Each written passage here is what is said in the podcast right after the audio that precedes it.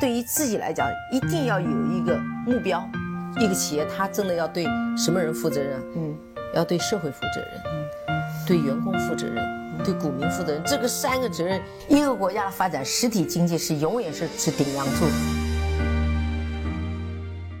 各位好啊，给你一个真实生动的格力电器，我们给的比你要的多。今天呢？按照我前面的计划呢，是给大家来通过一幅油画来讲一下郁金香的泡沫。我是把这幅油画呢放在了节目的信息里，各位下拉就可以看得到。这幅油画呢其实很简单，上面呢是两株当年郁金香花的球包，下面呢是从一六三四年到一六三七年这几年的时间，郁金香的花球呢它价格的涨跌和这种惊天的过山车。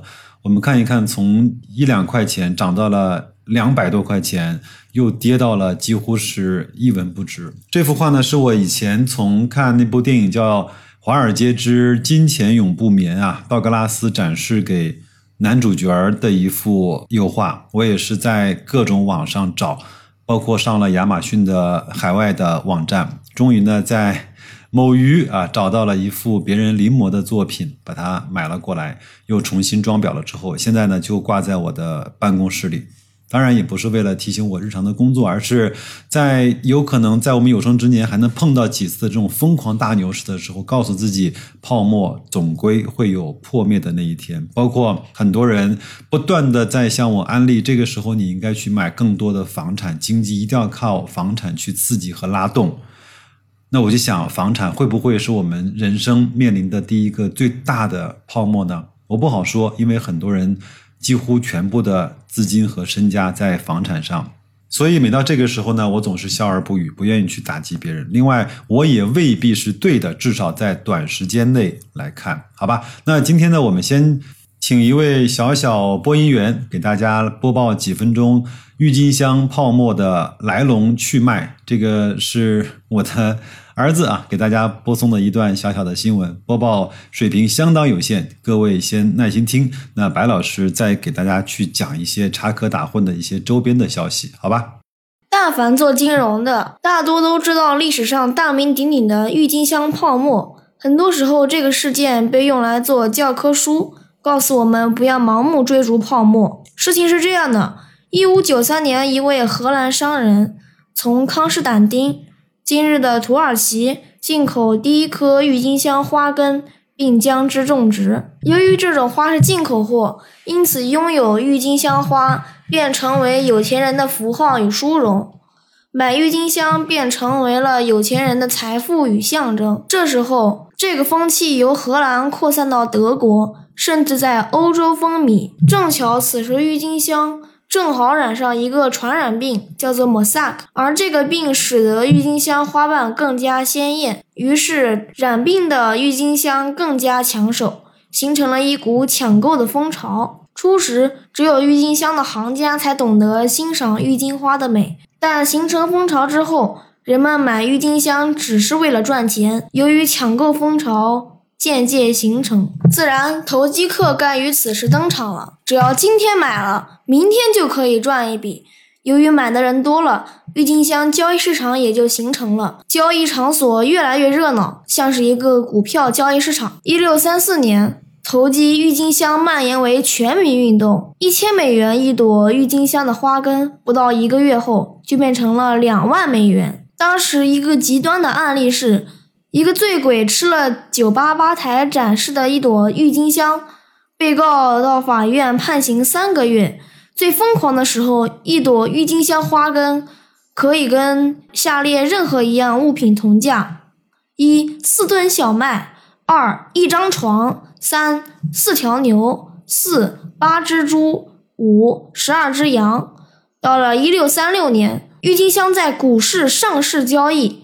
也就是我们现在说的资产资产证券化，甚至有市场推出郁金香选择权，还分割成细股，降低投机者的门槛。投机者一个月之内甚至可以获利一百倍。当疯狂达到最高点时，荷兰政府开始采取刹车行为，同时，大量的郁金香从土耳其运来，忽然之间，郁金香不再那么稀稀稀罕了。于是，一瞬间，郁金香的价格往下滑，六个星期内竟下跌百分之九十。接下来的故事很熟悉，哀鸿遍野，财富梦破灭，不管政府多么护盘，都挽救不了了。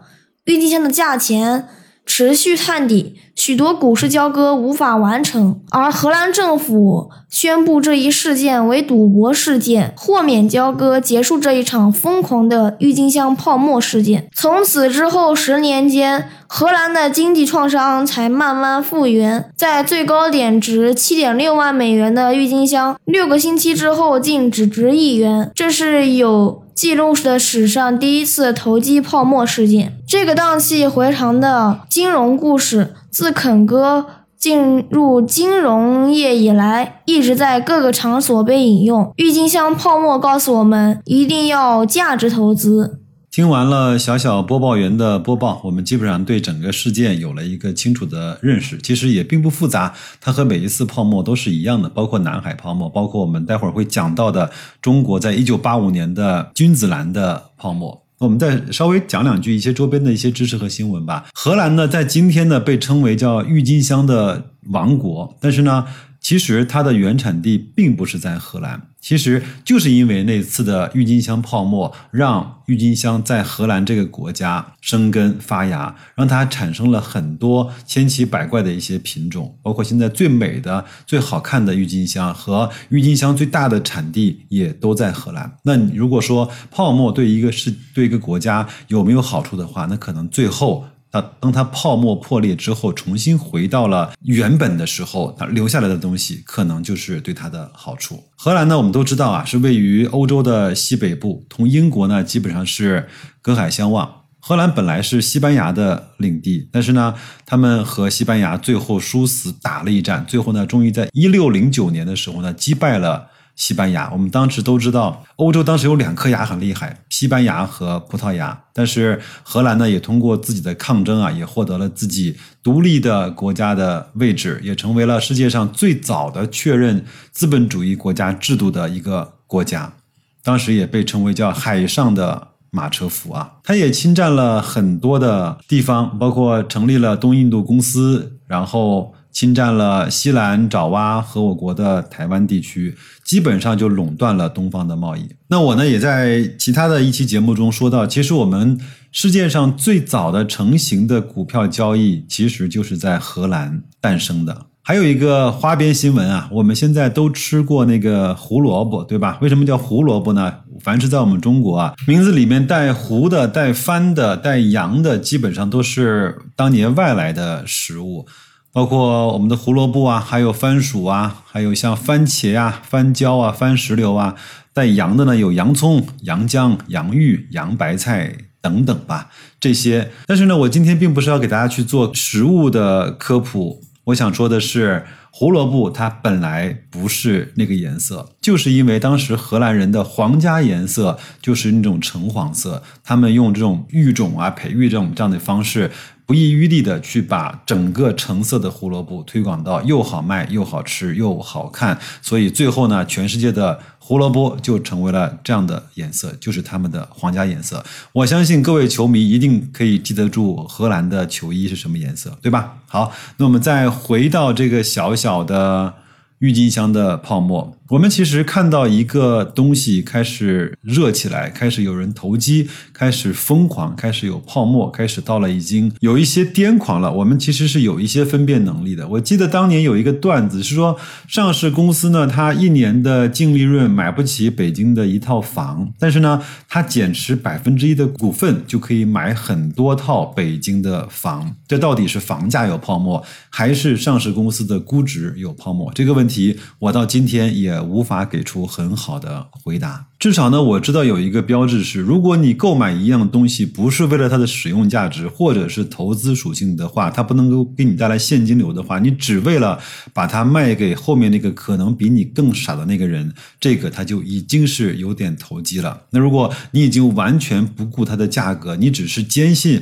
有人花更贵的钱把它给买走的话，那这就是泡沫了。如果你发现这个呢，已经完全和它本身的使用价值已经远远远远的背离的时候，那这个时候已经有点是。泡沫的癫狂期和即将破灭的前夜了。在刚才那个小小的新闻播报里，那个英国的水手呢，顺手就把船长刚买的一株名为“永远”的奥古斯都的郁金香球茎啊，当做洋葱吃了。但是呢，他并不知道这个是船长花费了三千个金币购买的。船长得知以后非常愤怒，因为这株郁金香的球茎价格和他整整这艘船一年的收获。才相当，所以他就把他直接告上了法庭。这个事情其实也是一件标志性的事情，从这儿开始，郁金香的泡沫就开始慢慢的破裂了。我们都知道，当一个泡沫破裂的时候，整个的经济都会受到影响，甚至会带来一些系统性的金融风险。我们既然讲到这儿，我们就再来聊两句啊。我们在一九八四年、八五年，在沈阳东北地区的君子兰的泡沫。当时呢，政府呢是鼓励大家呀做这种窗台经济啊，去养一些君子兰，把好的品种呢可以去更高价格的把它给卖掉，从而呢获得一些这种职业收入之外的回报。当时也是起到了绿化呀，包括欣赏水平提高这样的方式。但是呢，这种事情就被很多人投资者或者投机者有钱的人去做了炒作。当时我记得有一条大街是专门卖君子兰的种子或者卖一些橙花的。你如果每天想赚点小钱的话，你就从这个街的东头买一个东西带到东头去卖，你就会能够赚上一些钱。你再把东西从东头买过来，再卖到街的西头去啊，也会能够赚一些钱。当然，你如果把它给培养出来一个小小的花苗，也能够去赚更多的钱。到最后呢，已经完全背离了君子兰的观赏价值和使用价值，包括。甚至是投资价值，它完全就是一个炒炒作。很多人手里的君子兰当时估价都是在三万、五万，甚至是更高的价格。但是你知道吗？那个时候有据所依的，当年那个地方的商品房的价格是每一平方三百块钱左右。你说那个时候君子兰？在整个经济的这种投机的过程中，占了一个多大的比例？一盆君子兰就可以买上一套房，甚至是一个人几年的收入。我们有句话：泡沫既然形成，就一定会有破裂的那一天。当年君子兰的神话和泡沫破灭了之后呢，真的是让很多人负债累累，让很多人。丢失了很多年的积蓄，直到今天，老一辈的东北人聊起来这个话题的时候，很多人还是心有余悸的。当然，我可能在现在做这一期节目不太合适，因为我们现在的整股市呢，我认为至少上证来说，包括香港来说是没有什么特别大的泡沫的。但是你如果去看，不同的板块，这个我不好讲啊。你如果去看创业板、科创板，或者是高科技板、芯片板，或者是医药板，有没有泡沫？这个我不好讲。但是我觉得从整体来看，我们现在整个上证来说还是相对比较稳健的。有两句话，我觉得既矛盾也不矛盾。只有当泡沫来的时候，我们才能够真正的感受到泡沫。但是当泡沫来的时候，我们又身在其中。只有当泡沫破裂的时候，我们才可以感受到泡沫破裂的危害。但是。